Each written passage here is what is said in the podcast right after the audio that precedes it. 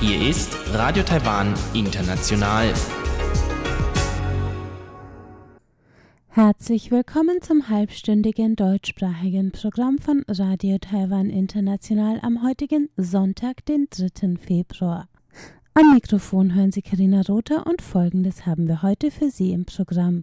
Zuerst das Wochenendmagazin mit Robert Stier und seinem heutigen Gast Bodo Kretschmer, der über sein energiefreundliches Eigenheim spricht. Danach geht es weiter mit dem Kaleidoskop von Thiobi Hui und Sebastian Hambach, heute zum Thema Frühlingsfest mit allem, was dazugehört. Nun zuerst das Wochenendmagazin. Hallo alle miteinander und herzlich willkommen beim Wochenendmagazin und wieder herzlich willkommen, Herr Bolo Kreschmer. Hallo. Sie haben sich Ihr eigenes Haus in Miaoli gebaut. Ja, das ist natürlich eine lange Geschichte. Man bedenke mal, das war für mich ein Zehn-Jahres-Projekt. Ähm, die ersten Jahre haben wir darauf investiert, ähm, zu schauen, wo denn ein geeigneter ähm, Landstrich wäre. Und wir kamen dann auf Miaoli, ganz einfach, weil das nicht allzu weit weg ist von Taoyuan International Flughafen. Es ist geschützt ähm, durch die Berge und hat deswegen eigentlich selten Taifun-Einfluss. und ähm, zum Dritten ähm, ist es ähm, relativ erdbebensicher. Wie wir dann gehört hatten, dass die HSA ähm, sich beabsichtigt, in Miauli auch einen ähm, Bahnhof hinzusetzen, war für uns eigentlich Miauli der Spot. Der zweite Punkt war dann, als wir das Land ausgemacht hatten, wie wir das machen. in Taiwan gibt es eine, eine, Planungsfrist. Man darf in den ersten drei Jahren als Landbesitzer da nicht bauen. Das heißt, wir hatten ausreichend Zeit gehabt, ähm, die Winde zu studieren, zu sehen, wo die Sonnenaufgänge und Untergänge im, in den ähm, verschiedenen Jahreszeiten sind, um dann der, das Haus ähm, so zu hinzustellen, dass es windgeschützt ist und dass man eine schöne Perspektive hat mit dem Blick in die Berge. Und ähm, als überzeugter ähm, Lobbyist für ähm, grüne Energien ähm, habe ich dann versucht, ein, ein Niedrigenergiehaus hinzustellen. Habe mich dann angelesen als gelernter Ingenieur, was denn die Bauphysik hierher gibt und musste leider Gottes feststellen, dass man die Verhältnisse von in Deutschland nicht eins zu eins ähm, in Taiwan übertragen kann da man mit ganz anderen ähm, ähm Unwidrigkeiten zu kämpfen hat. Das heißt, hier haben wir ein subtropisches Klima mit einer unheimlich hohen Luftfeuchte ähm, und auch Winde, die darüber hinausgehen, wie man sie kennt. Man muss natürlich auch vorbeugen. Es gibt ein, ähm, für die Bauregularien, unser Haus ist auch auf Erdbebenstärke Nummer 7 ausgelegt. Wow. Ähm, das für ein zwei, also für ein einstöckiges oder zweistöckiges Einfamilienhaus ist das ganz schön gewaltig. Ähm, aber das waren halt erstmal die, die Grundvoraussetzungen, die man da studieren musste. Und dann ging es in die Umsetzung, ähm, was heißt Low Energy House? Ähm, das heißt einmal, dass wir in der Isolation ähm, sehr viel beachtet haben. Wir haben ähm, Warmisolierungsschichten, wir haben Doppelglasfenster und vielleicht in Taiwan ziemlich ungewöhnlich eine Fußbodenheizung. Ähm, eben sagte ich noch subtropisches Klima, es ist sehr, sehr warm, aber im Winter, das heißt hier Januar, Februar, März, haben wir im Prinzip drei Monate, wo es dann auch mal recht frisch sein kann wo der gemeine Taiwaner sich hinter seiner Heizung verkriecht und noch eine, äh, noch eine Jacke zu Hause anzieht. Und das wollten wir halt nicht haben. Und daher haben wir eine mit ähm, ähm einer Heatpump, also einer Wärmepumpe gespeisten oder gepowerten ähm, Fußbodenheizung installiert. Das ist nicht ganz einfach gewesen, weil die Materialien kamen dann aus China, wo man auch solche ähm, ähm Sachen einsetzt, speziell für die ähm, Leitungen und den Estrich. aber die Heatpumps, da haben wir wieder auf lokale Produkte geachtet. Also das heißt, unser Heatpump-Hersteller kommt aus Jubei. Und ähm, jetzt können wir quasi ähm, mit einer hohen Energieeffizienz einmal ähm, Strom oder Wärme erzeugen, ohne eine hohe Stromrechnung zu haben und sitzen im Winter im Warmen und im Sommer im Kühlen. Ihr Haus unterscheidet sich sehr zu anderen Häusern hier in Taiwan. Was wird beim Bauen von Häusern in Taiwan hier weniger beachtet? Also wir haben uns mal äh, wirklich schlau gemacht, was haben die Leute denn früher hier richtig gemacht? Und da gab es natürlich eine ganze Menge ähm, in der Fenstergestaltung. Das heißt, die Südfenster ähm, vor meinem Haus sind eigentlich ähm, hochkant und sehr schmal ausgerichtet. Hingegen sind die Ostfenster ähm, ähm, breit und weit und öffnend. Ähm, das heißt, ähm, dass die Sonnenstrahlungen ähm, gerade im Sommer das Haus nicht übermäßig aufheizen und dafür im Winter die Energie, die Wärmeenergie von der Sonnenstrahlung auch noch gut eingefangen werden. Ja, das, das ist eigentlich, das ist hinlänglich bekannt, auch in Taiwan nur leider Gottes in der modernen ähm, Baufir Baufirmen oftmals vergessen, beziehungsweise nicht ähm, werden die Häuser für die einzelnen Grundstücke dann auch zugeschnitten, sondern werden auf dem Reißbrett entworfen. Das andere ähm, ist natürlich, wir arbeiten mit einer sehr hohen Decke. Auch das ist bekannt. Wer einen hohen Deckenraum hat, ähm, der weiß auch, die warme Luft steigt nach oben. Ähm, kalte Luft ähm, ähm, ähm, fällt nach unten. Das heißt, auch da kann man ähm, bessere Klimaeffekte erzielen.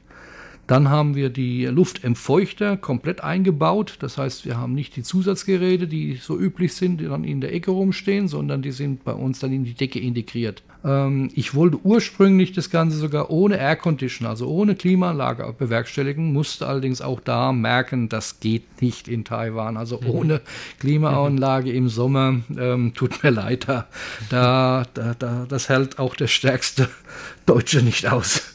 Ähm, das heißt, ähm, da muss man mit Klimaanlage natürlich ähm, nachbessern, um hauptsächlich dann zwei Grad und in der Temperatur runterzukommen und vor allen Dingen die Luft Luftfeuchte in, in Schach zu halten.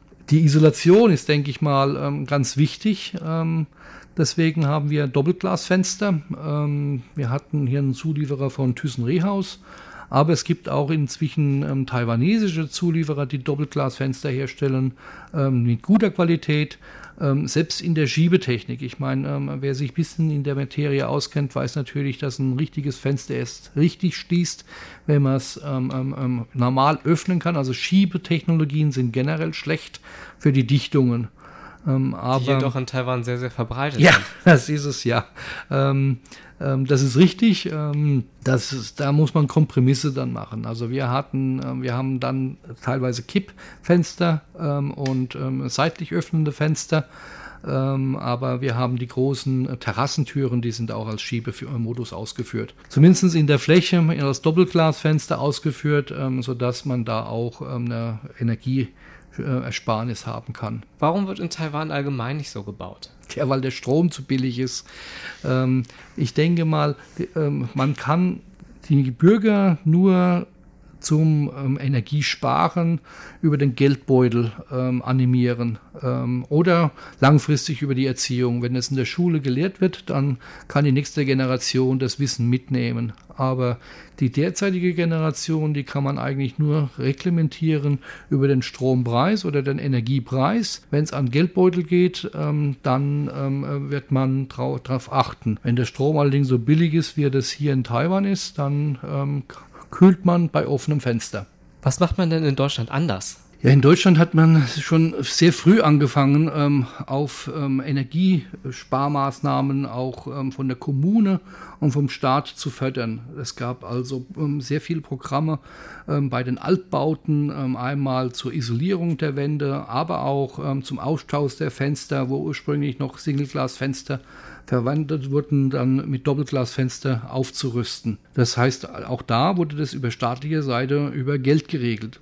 Hier fehlt in Gänze ähm, ähm, attraktive Programme vom, vom Staat, um hier ähm, besser ähm, in der Bauphysik. Das heißt, in den letzten 30 Jahren hat sich so viel getan in der Bauphysik, dass man viel e-, effizienter und energie effizienter bauen könnte. Ähm, es aber nicht, ganz einfach, weil einmal die Auflagen fehlen oder nicht zu Genüge da sind und zum anderen auch die finanzielle Anreize nicht gegeben sind. Das heißt, ähm, wenn hier die großen Bauunternehmen für ähm, das ähm, für, die, für das Volk hier bauen und dann Apartmentwohnungen auf den Markt werfen, dann sind die einmal ganz toll ausgestattet mit ähm, meinetwegen schönem Parkett und einer eine Miele ähm, Dishwasher, weil das halt von der Reputation viel Sinn macht. Aber an den Fenstern ähm, lässt es zu wünschen übrig. Ganz einfach, weil das nicht wertgeschätzt wird. Die, die, das sieht man nicht auf den ersten Blick. Die Stromrechnung bekommt man erst später präsentiert. Und der Strom ist leider Gottes, ich muss es sagen, viel zu günstig in Taiwan.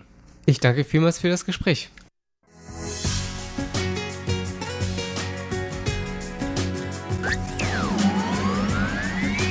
Radio Taiwan, international aus Taipeh.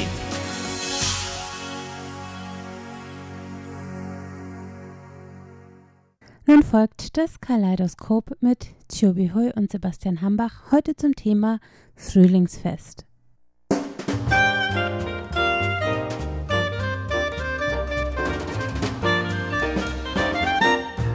Herzlich willkommen, liebe Hörerinnen und Hörer, zu unserer Sendung Kaleidoskop. Am Mikrofon begrüßen Sie Sebastian Hambach und Chobi Hui. In der vergangenen Ausgabe haben wir Ihnen ein paar der Vorbereitungen, der traditionellen Vorbereitungen auf das chinesische Neujahrsfest vorgestellt oder auf das Mondneujahrsfest oder auf das Frühlingsfest, wie man im Chinesischen ja selbst sagt. Heute wollen wir uns noch etwas weiter über die Traditionen dieses Festes unterhalten. Also es geht hier mehr um die Art und Weise, wie läuft dieses Fest eigentlich genau ab? Was machen die Taiwaner normalerweise an diesen Tagen? Denn es handelt sich wirklich um ein längeres Fest, das wichtigste Fest hier in Taiwan und in einigen anderen Ländern der Region. Und normalerweise haben wir in vielen anderen Sendungen immer darüber gesprochen, dass die Taiwaner ja sehr viel arbeiten, sehr lange arbeiten und sehr wenig Urlaub haben. Aber immerhin zu diesem Frühlingsfest, da gibt es immerhin gleich mehrere Tage hintereinander folgend Urlaub und zwar dann auch durch die Bank. Also kaum noch einer muss an diesen Tagen normalerweise wenigstens arbeiten. Und dementsprechend vollpacken kann man sich dann natürlich den Terminkalender in dieser Zeit, wobei natürlich im Mittelpunkt normalerweise die Familie steht. Das heißt also auch, wenn man normalerweise etwas weiter auseinander wohnt, weil vielleicht die Kinder schon in einer anderen Stadt arbeiten oder so etwas. Zu diesem Fest ist es normalerweise sehr wichtig, dass man zumindest an einem dieser Tage dann nach Hause fährt. Ja, das stimmt schon. Leider sind meine zwei Kinder jetzt in Deutschland und die haben alle nicht vor, zu dieser Zeit nach Taiwan zu kommen. Dann bleiben wir nur zu zweit zu Hause. Allerdings, wir haben natürlich eine große Menge Familienangehörigen oder Verwandten, die wir uns gegenseitig immer besuchen werden, vor allen Dingen wegen der Festtage. Und tatsächlich, dieses Mal haben wir neun Tage am Stück frei. In diesen neun Tagen werden wir eigentlich nur feiern. Das heißt eigentlich, dass man jeden Tag Festessen bekommen und dann gegenseitige besuchen und vieles essen oder sich amüsieren mit Mahjong oder andere Kartenspielen oder überhaupt Fernsehen oder die Leute gehen aus und macht Ausflüge. Tempelbesuch ist natürlich auch ein fester Bestandteil und so weiter und so fort. Also man hat wirklich frei, mit Ausnahmen natürlich. Unsere Kollegen und Kolleginnen müssen arbeiten. Auch im Feuerwerk oder in der Polizei oder im Krankenhäuser, was auch immer werden natürlich immer noch jemand arbeiten. Aber überhaupt diese neun Tage haben die meisten Leute frei. Und viele Leute sind extra früh nach Hause gegangen, um mit der Familie zusammen dieses Fest, das allerwichtigste Fest in Taiwan zu feiern. In den neun Tagen werden wir, wie gesagt, nur für die Familie und für die Vergnügung und überhaupt das Leben genießen. Genau, und wie gesagt, also es gibt verschiedene Aktivitäten, denen man nachgehen kann. Und dazu bietet natürlich auch dieses Fest eine ganze Reihe von Vor- und Nachteilen. Also ob es jetzt eher ein Vor- oder ein Nachteil ist, wenn man zurück zu seiner Familie fährt und eine so längere Zeit, vielleicht gerade nach einer längeren Trennung, dann wieder bei der Familie verbringt. Das ist vielleicht jedem selbst überlassen zu urteilen. Aber auf jeden Fall, viele freut es natürlich, wenn sie wieder mal nach Hause können, zum Beispiel in Taipei Taipei ist ja gerade eine Stadt, die eher dafür bekannt ist, dass sehr viele Leute von auswärts auch hier hinkommen zum Arbeiten und dementsprechend fahren sie dann gerade im Vorfeld dieser Tage wieder zurück, zum Beispiel nach Südtaiwan oder nach Osttaiwan oder wo auch immer sie gerade herkommen. Und das hat natürlich dann auch schon einen ersten Nachteil. Es gibt nämlich sehr viele Staus immer zum Anfang und zum Ende dieser längeren Feiertagszeit. Denn gerade wenn alle zur gleichen Zeit frei haben und dann mehr oder weniger zur gleichen Zeit sich auf den Weg machen, dann kann man sich vorstellen, der Platz ist immer begrenzt auf den Straßen und es kommt dann eher zu Stau. Viele sind aber auch jetzt gar nicht unbedingt so unzufrieden damit. Also keiner steht natürlich gerne im Stau, aber viele sind so schon bereit zu sagen, naja, wenn man schon einmal im Jahr die Gelegenheit hat, dann kann man sich eben auch einmal im Jahr in den Stau stellen und da macht man das Ganze eben mit. Aber auf der anderen Seite gibt es natürlich auch dann diejenigen, die gar nicht fahren müssen, die dann einfach schon an der Stelle, wo sie arbeiten, auch leben oder die ihre Familie dort haben. Die können sich über ein sehr besonderes Bild freuen, nämlich das Stadtbild. Das ist normalerweise sehr viel weniger stressig. Das heißt also, man hat sehr viele Mitmenschen um sich herum und das fällt wirklich auf, gerade in einer Stadt wie Taipei, finde ich, wo ja viele Millionen Menschen Tag ein, Tag aus mit der Bahn fahren oder eben über die Straßen laufen, mit den Autos da durchfahren. Dieses Neujahrsfest, das ist eigentlich so eine Zeit, die erinnert schon fast dann so ein bisschen an einen Taifuntag immer. Das heißt, die Leute bleiben bei Taifuntagen ja eher in ihren Häusern und sind deshalb nicht auf den Straßen zu sehen. Deshalb bleiben dann eben auch die Geschäfte geschlossen. Aber an diesen Neujahrsfeiertagen ist es dann eben so, dass die Leute wo einfach woanders sind und die Geschäfte bleiben geschlossen, weil eben die Leute nicht arbeiten. Aber anders als bei einem Taifuntag hat man natürlich dann eher eine Gelegenheit, draußen etwas zu machen und äh, muss sich keine Gedanken darüber machen, dass man weggeweht wird oder dass einem irgendwas auf den Kopf fällt. Ja, also jede Sache hat seine positive und negative Teile. Positiv für mich ist, dass, wie gesagt, auf der Straße weniger Verkehrs gibt und ich kann schnell einen Parkplatz finden. Das ist überhaupt kein Problem. Und beim Fahren muss ich nicht so auf alles gucken, aufpassen. Das ist natürlich wirklich ganz vorteilhaft für eine Fahrerin wie ich. Außerdem kann ich zum Beispiel bequem schwimmen gehen. Schwimmhalle ist nicht mehr so voll wie ansonsten. Und das ist die Vorteile. Aber es gibt auch Nachteile. Zum Beispiel zu der Feiertage. Da sollte eigentlich die ganze Stadt sehr erfreulich ist, also ganz genau lebendig sein sollte. Allerdings, das ist wirklich dann im Gegenteil. Und die Busse fahren auch nicht mehr so oft. Die Geschäfte sind geschlossen. Ich habe gerade ein bisschen Zeit, um was zu kaufen oder so. Und dann plötzlich sind alle geschlossen oder weil ich gerade ein bisschen mehr Zeit habe, möchte ja mit den Freunden, Freundinnen zusammentreffen und die Restaurants sind geschlossen oder sind schon sehr früh ausgebucht worden. Daher man findet dann keine Städten, wo man sich treffen kann und so weiter. Ja, das ist wirklich ein großes Problem, wenn man jetzt nicht zu den Leuten gehört, die selber kochen zu Hause zu diesen Zeiten, weil normalerweise soll man ja vielleicht mit der gesamten Familie zu Hause eher essen. Aber wenn man versucht, noch in ein Restaurant zu gehen, dann hat man tatsächlich sehr große Probleme auf Anhieb oder spontan noch irgendetwas zu finden. Also wie gesagt, weil auch vielleicht manche Restaurants gar nicht mehr geöffnet haben. Und natürlich sind die Restaurants trotzdem auch beliebt, weil nicht alle immer kochen wollen. Und tatsächlich, also, also in meinem Bekanntenkreis kenne ich auch schon immer wieder, gerade wenn die Leute etwas älter geworden sind, dass sie dann irgendwann sagen, ach, dieses Kochen an Neujahr, das ist immer so stressig, weil man muss ja sehr viele Dinge beachten beim Kochen. Also man macht nicht einfach nur eine Pasta oder, weiß ich nicht, schmeißt den Grill an oder so etwas, was relativ einfach ist oder nicht so sehr viel Aufwand erfordert, sondern normalerweise zu diesem Neujahrsfest da wird man ja auf eine ganz bestimmte Weise, auf eine eher traditionelle Weise die Speisen zubereiten und das erfordert gerade bei der chinesischen Küche, bei der taiwanischen Küche oder auch bei anderen asiatischen Küchen dann meistens immer einiges mehr an Aufwand, an Vorbereitungszeit als das vielleicht unter der Woche dann oder in normalen Fällen oder bei anderen Küchen der Fall ist.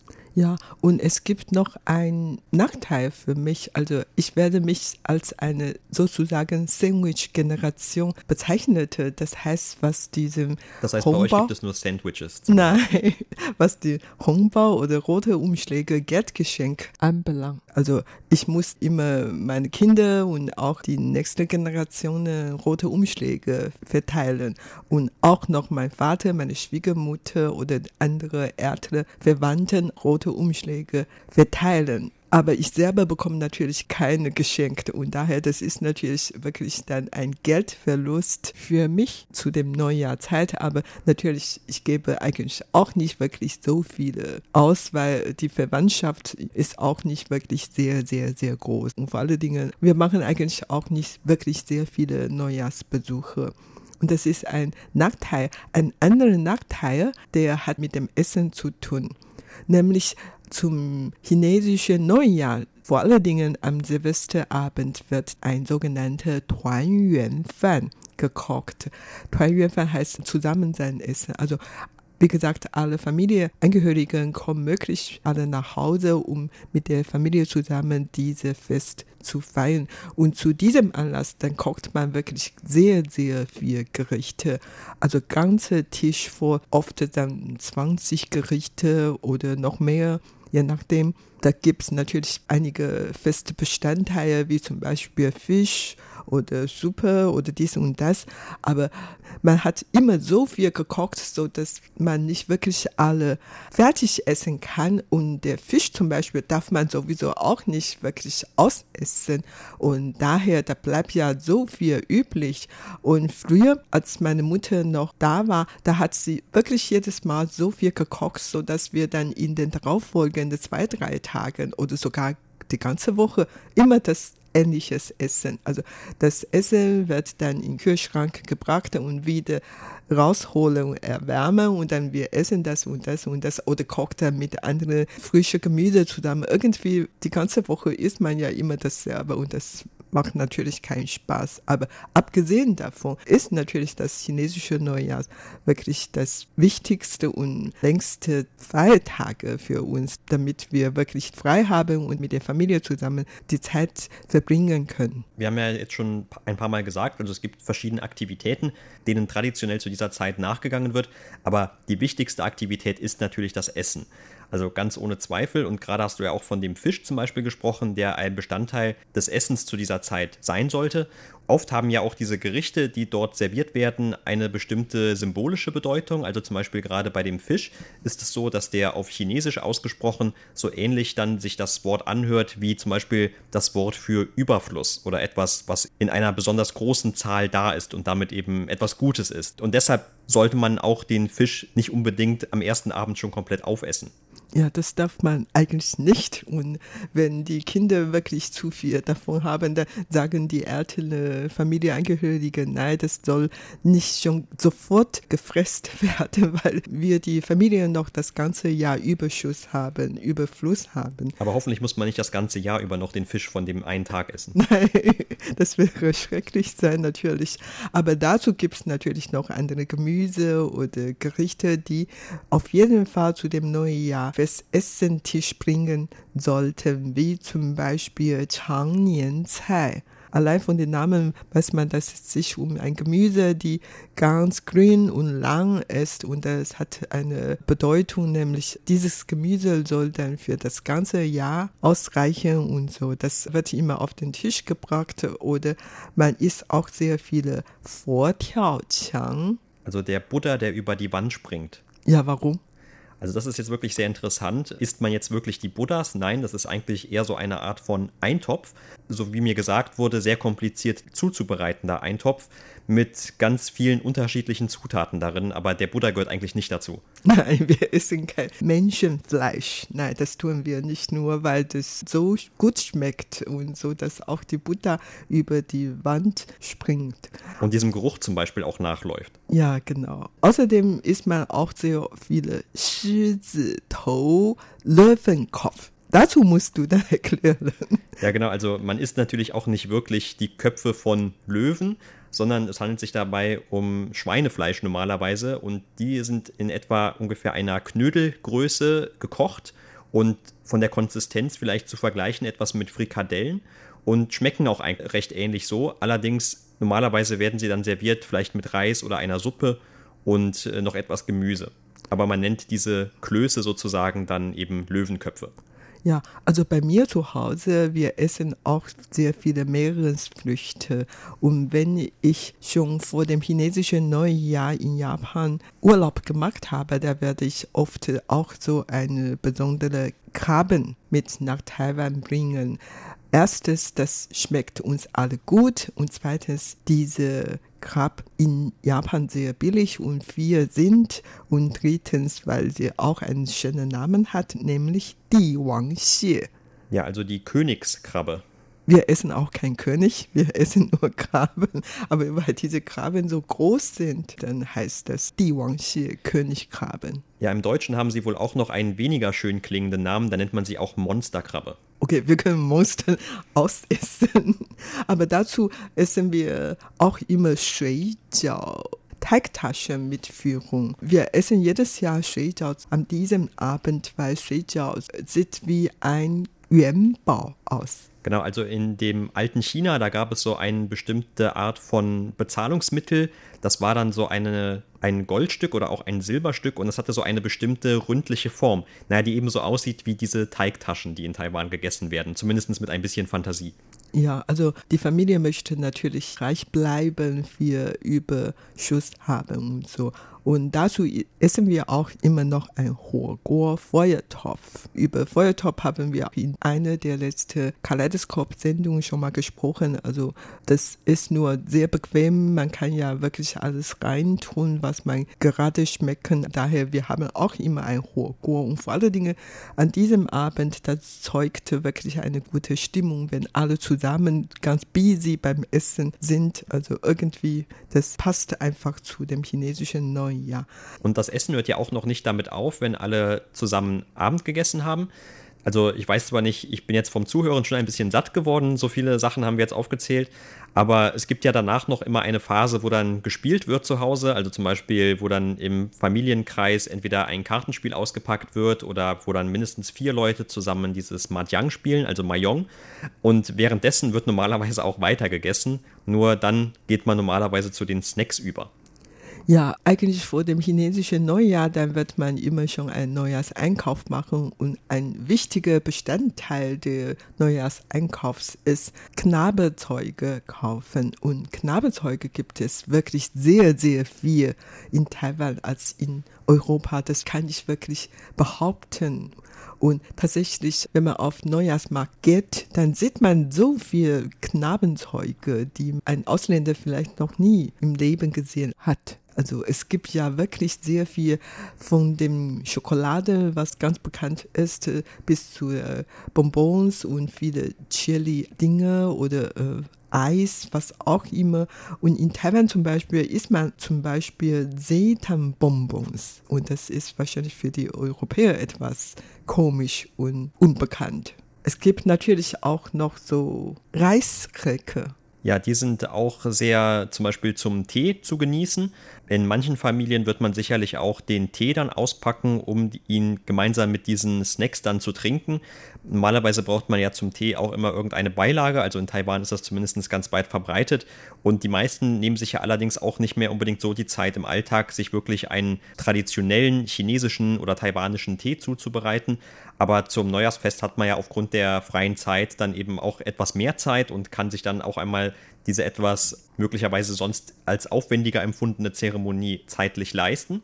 Aber getrunken wird natürlich nicht nur Tee, sondern es gibt, was die Getränke angeht, noch so ein paar bestimmte Dinge, die die Taiwaner zum Neujahr zu sich nehmen. Ja, zum Beispiel zu dem Silvesterabendessen, da wird natürlich immer auch Alkohol getrunken, also bis auf Bier, das ganz gewöhnlich sind. Ähm, bei mir zu Hause, wir trinken immer den Pflaumenwein, aber wenn man das Bier, dann trinken wir eigentlich auch sehr viele japanische Sake. Also Japaner waren ja 50 Jahre lang in Taiwan als Kolonie her und daher, also diese japanische Einflüsse ist in Taiwan eigentlich auch überall zu sehen und zum Beispiel an diesem Abend trinken wir wirklich schon sehr viel Sake.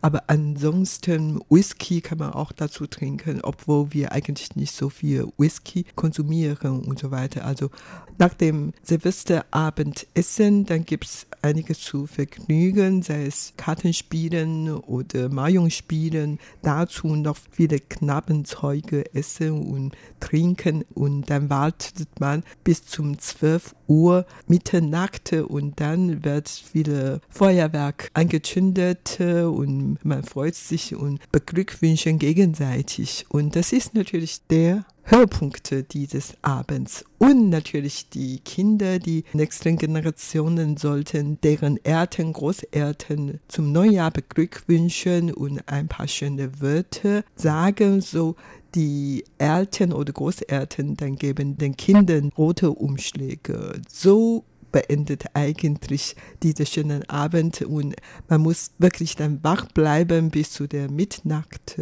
und nachdem man diese rote Umschläge bekommen hat, kann man ja ruhig ins Bett gehen. Aber manche bleibt natürlich die ganze Nacht wach.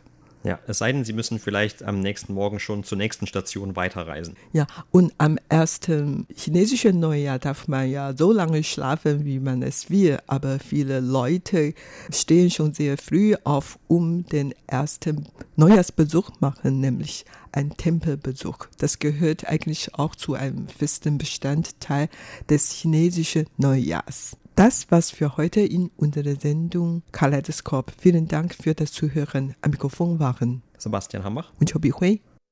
Damit sind wir am Ende des heutigen halbstündigen deutschsprachigen Programms von Radio Taiwan International. Das Gehörte finden Sie im Internet unter www.de.rti.org.tv. Am Mikrofon hörten Sie heute Karina Rother. Ich bedanke mich fürs Einschalten. Tschüss, bis zum nächsten Mal.